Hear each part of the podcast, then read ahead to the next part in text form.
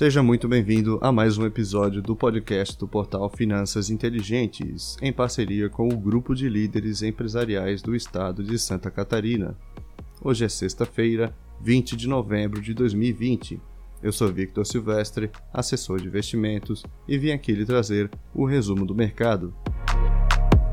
O índice Bovespa fechou a semana aos 106.042 pontos, representando uma alta de 1,26%. Já o índice dos fundos imobiliários, o IFIX, fechou com uma leve queda de 0,25%, sendo cotado aos 2.796 pontos. Lá na Bolsa Americana, o índice S&P 500 fechou aos 3.557 pontos, representando uma queda de 0,78%. O dólar comercial fechou a semana aos R$ 5,38 representando uma queda de 1,63%. A maior alta da semana vai por conta das ações da PetroRio, com uma mega valorização de 27,09%. A ação está cotada aos R$ 43,21. Do outro lado da moeda, a maior baixa fica por conta das ações da Braskem, com uma desvalorização de 6,8%. A ação está cotada aos R$ 23,02. Na agenda do mercado nesta semana, o investidor estrangeiro parece ter voltado para a bolsa brasileira. Cerca de 25,7 bilhões foram injetados na B3 até o dia 18 de novembro. E nesta terça-feira, chegamos ao fim da temporada dos relatórios trimestrais. Os resultados superaram a expectativa do mercado em 65% dos casos. Nas notícias do cenário interno, cerca de 120 mil doses da vacina chinesa Coronavac desembarcaram em São Paulo nesta quinta-feira.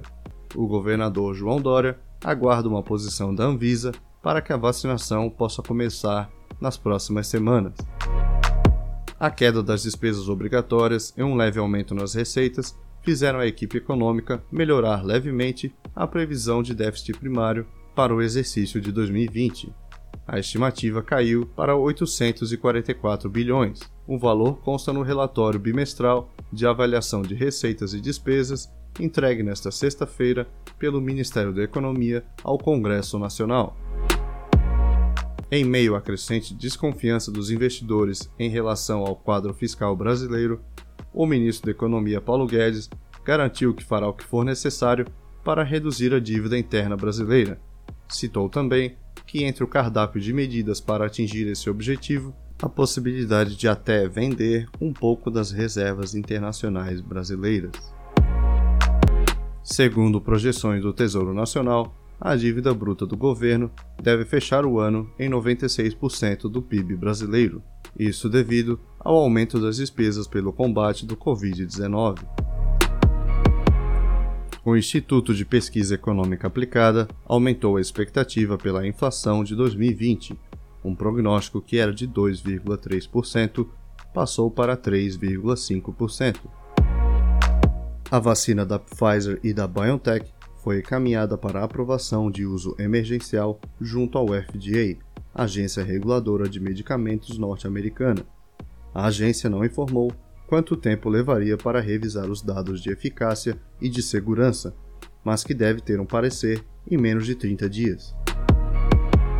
O estado da Geórgia, nos Estados Unidos, certificou a vitória de Joe Biden após auditoria manual dos votos.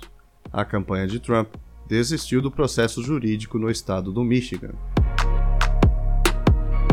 A Câmara de Deputados da Argentina aprovou uma medida que estabelece imposto sobre grandes fortunas. Este imposto que deve recair sobre aproximadamente 12 mil argentinos que têm acima de 200 milhões de pesos, o equivalente a 2,7 milhões de dólares.